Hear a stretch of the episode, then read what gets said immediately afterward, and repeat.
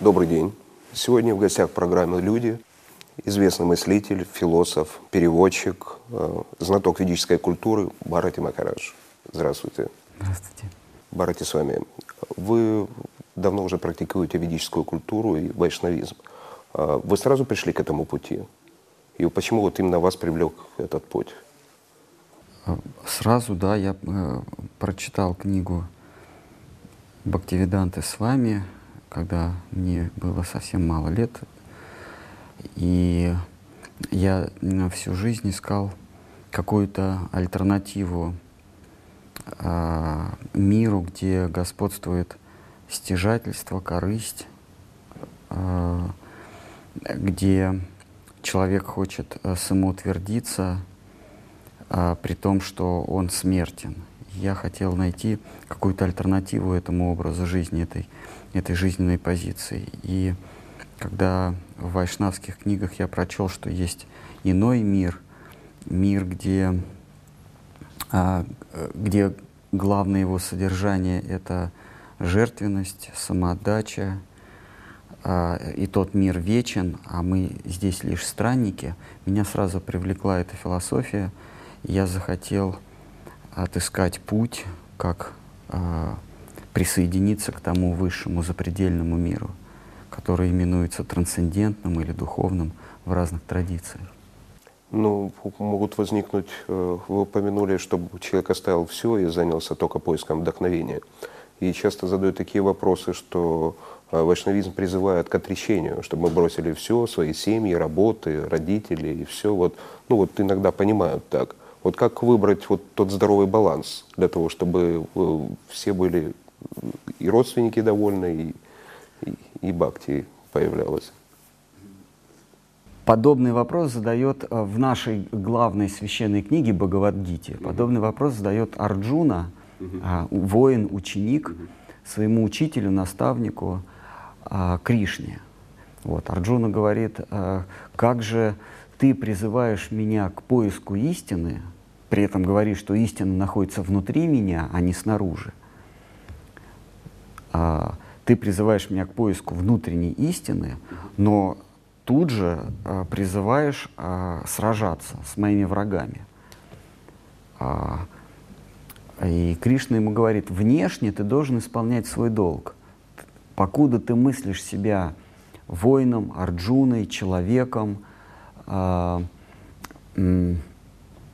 а, потомкам знатного рода и так далее. Покуда ты повесил на себя какие-то ярлыки, мужчины, а, человеческое существо, богатый, бедный и так далее, ты должен согласно этому ярлыку исполнять свой долг.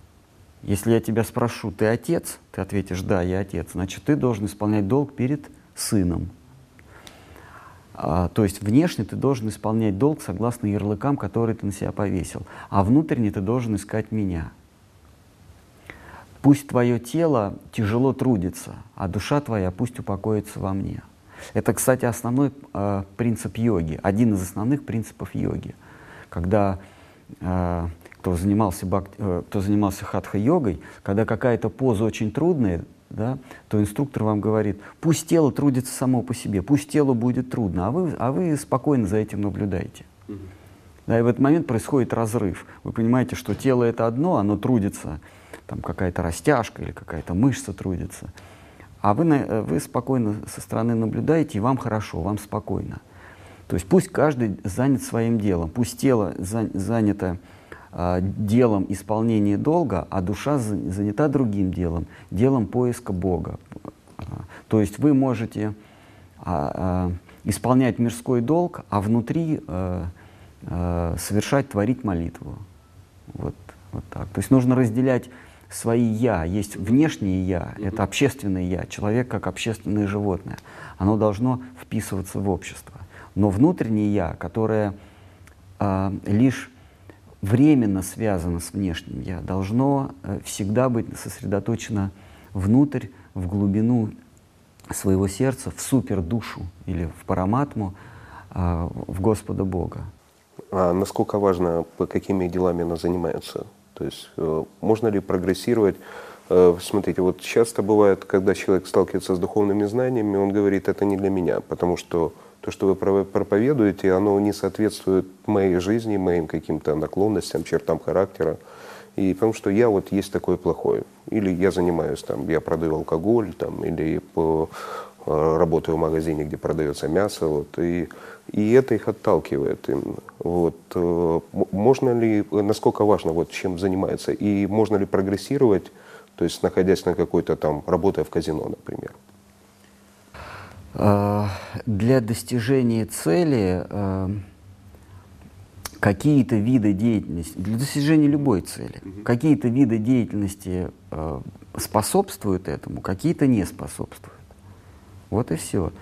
Э, мы сейчас не будем ударяться конкретно, человек занимается там алкоголем или торгует мясом. В принципе, если вы э, если вы, ваша цель научиться играть на фортепиано, то какие-то виды деятельности способствуют этому, какие-то нет. Ну, например, э, параллельные занятия боксом будет мешать вам научиться играть на фортепиано, потому что вы будете себе пальцы отбивать, и вы не сможете так виртуозно. Да? А точно так же, если вы поставили перед собой а, цель обретения вечного царства, возвращения в, свой, в свою вечную обитель, то какие-то виды деятельности будут мешать этому. А это прежде всего э, деятельность, связанная с причинением насилия другим, причинением боли другим. Какие-то виды деятельности будут способствовать этому. Вот и все. Как в, в любой... Избавление, например, кого-то. Ну, например, вы хотите научиться хорошо плавать, а при этом курите. То mm-hmm. Курение, оно вредит достижению вашей цели.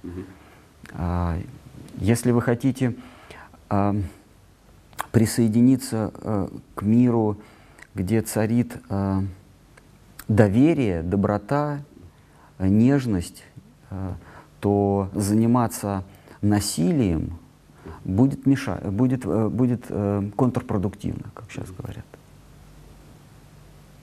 В вашей традиции большую роль уделяется гуру. А, возможен ли прогресс без наставника? Насколько это важно? для достижения совершенства? Без наставника а, прогресс возможен, но очень труден и только до достижения определенной стадии.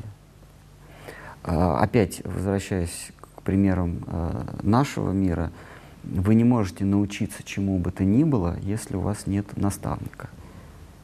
Вы не можете научиться играть на фортепиано или плавать, или там, йогой заниматься, если у вас нет наставника, который поможет вам избежать ошибок.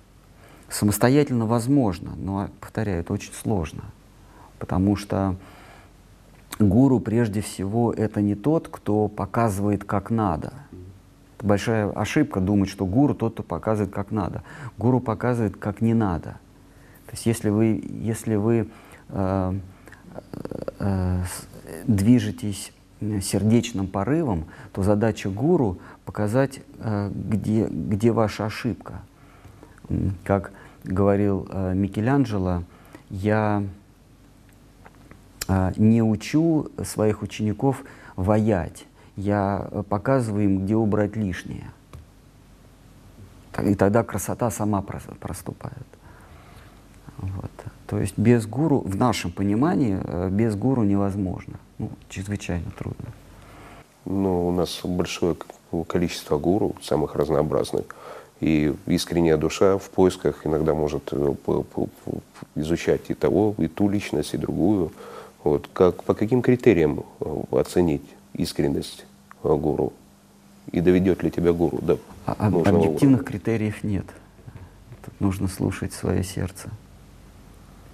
А, это как в выборе э, спутника жизни? По каким критериям? А, если бы ну, были... Верность, ну, для мужчины, ну, чтобы женщина была верна. А как вы определите, верная она или нет? Ну, Надо дождаться на, определенного события. Вот, поэтому выбор гуру тоже, э, как выбор спутника жизни, протекает в несколько этапов. Вы присматриваетесь. А вы выставляете ему какие-то критерии. Ну, не в лицо, а внутренне для себя. Вы, например, вы считаете, что э, проводник э, в духовной жизни ну, не может, например, э, там, отрубать э, курицам головы. Вот, вот я считаю, что это не может быть. Вот я ему сразу такое условие ставлю. А, или там проводник не может лгать. Или э, я считаю, что проводник должен наизусть знать э, Евгения Онегина. Вот. То есть, когда вы выбираете, например, учителя литературы да, или музыки, вы, вы какие-то критерии ставите. Потому что я считаю, что вот он должен знать наизусть классиков русской литературы. Хотя это неправильно, потому что задача проводника показать вам ваши ошибки, а как надо, вы уже сами сможете написать. Потому что если, если задача учи, учителя э, сводится только к чтобы показать, как надо, тогда вы будете точно его копией. А если он будет указывать вам на ваши ошибки, то ваш внутренний потенциал раскроется самостоятельно. А в целом, как выбрать гуру? Как спутника жизни. Как правило, мы выбираем, послушав совета того, кому мы верим. Вот. А, когда мы выбираем спутника жизни, то мы слушаем, допустим, родителей. Если мы верим, при условии, что мы доверяем родителей, родители э, дольше нас живут на свете, они, наверное, знают, э, э, какой спутник жизни э, лучше всего мне подходит. Для чувственных удовольствий или действительно как спутник жизни, который меня э, выручит, э, не оставит в трудные минуты, когда я буду лежать э, после, после катастрофы, и, и она или он меня не бросит. Вот. А родители могут сказать, что вот этот вот он больше кандидат. Точно так же э, мы кому-то доверяем. Э, и тот, кому мы доверяем, может сказать, что вот, вот этому гуру я, я бы доверился. Но в целом мы можем верить своему сердцу. Тут главный один момент – а, нужно для себя решить, что даже если я доверился этому гуру, а, поскольку я несовершенен, я могу ошибиться. И как только я пойму, что я ошибся, у меня должно хватить смелости отказаться от этого гуру и искать другого. Это очень сложно. И некоторые могут расценить это как предательство и все. Да, поэтому я говорю, что это очень сложно. А гуру должен быть примером? для своего ученика? А, гуру должен быть примером. А, он, он должен, во-первых, обладать знаниями, во-вторых, обладать примерным поведением. Тогда за ним можно идти. Вот. А, а как предательство, а, если гуру для вас это тот, кто ведет к истине, то оставив ложного гуру, вы не предаете э, гуру с большой буквы, вы не оставляете путь. И если это настоящий гуру, то вот э, для него э, лакмусовая бумажка. Если это настоящий гуру, он скажет, ты меня оставил, я тебя благословляю, потому что э, э, следование за мной уже будет для тебя препятствием. Я тебе желаю найти настоящего проводника, я тебя благословляю. Это настоящий гуру. А тот гуру, который начнет заявлять свои права на тебя, который будет говорить, ты мне не верен, а это ложный гуру, вот тогда его надо оставлять. А что бы вы пожелали людям, которые вот стоят в самом начале э, своего духовного пути? То есть они поняли, что в их жизни надо что-то менять, им не хватает э, как и положительных эмоций, как, так и просто э, духовного. Вот с чего вот начинать? И, э, прежде всего нужно быть искренним а, по отношению к себе. Если люди вообще в самом начале, то я бы посоветовал раз в день э, останавливать круговорот событий вокруг себя и заглядывать внутрь себя, смотреть, э, что для меня приоритетным в жизни является, ради чего я живу. Хотя бы раз в день задавать себе этот вопрос. Потому что можно говорить много умных слов, что нужно читать духовную литературу, нужно искать там гуру, но прежде всего надо начать с себя. А, действительно ли я живу а, так, как мне хочется? Действительно ли я исполняю свой долг перед, перед собой, перед своей душой. А, качусь ли я по наклонной плоскости, иду ли я в толпе со всеми, а, разделяю я ценности, а, потому что они мне дороги, или потому что мне навязало общество.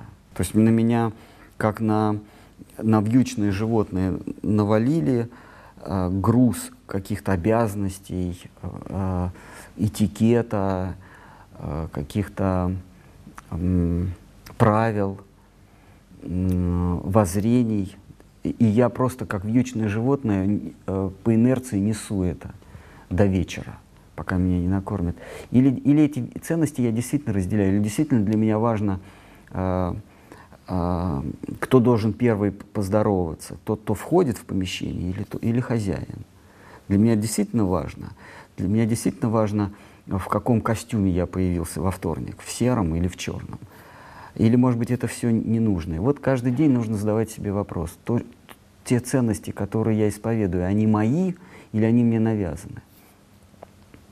И как, когда вы придете к, к мнению, что, скорее всего, это, эти ценности мне навязаны, и в вечной жизни они не имеют никакой, э, ни- никакого веса, тогда нужно задать себе вопрос, а что есть э, действительные ценности? Искать подлинные ценности, которые, подлинные ценности, которые не исчезнут с исчезновением этого тела.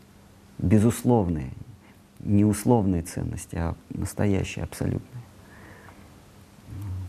Спасибо. Спасибо за содержательную беседу. На канале «Роса» в программе «Люди» был уникальный мыслитель современности Барати Махарадж.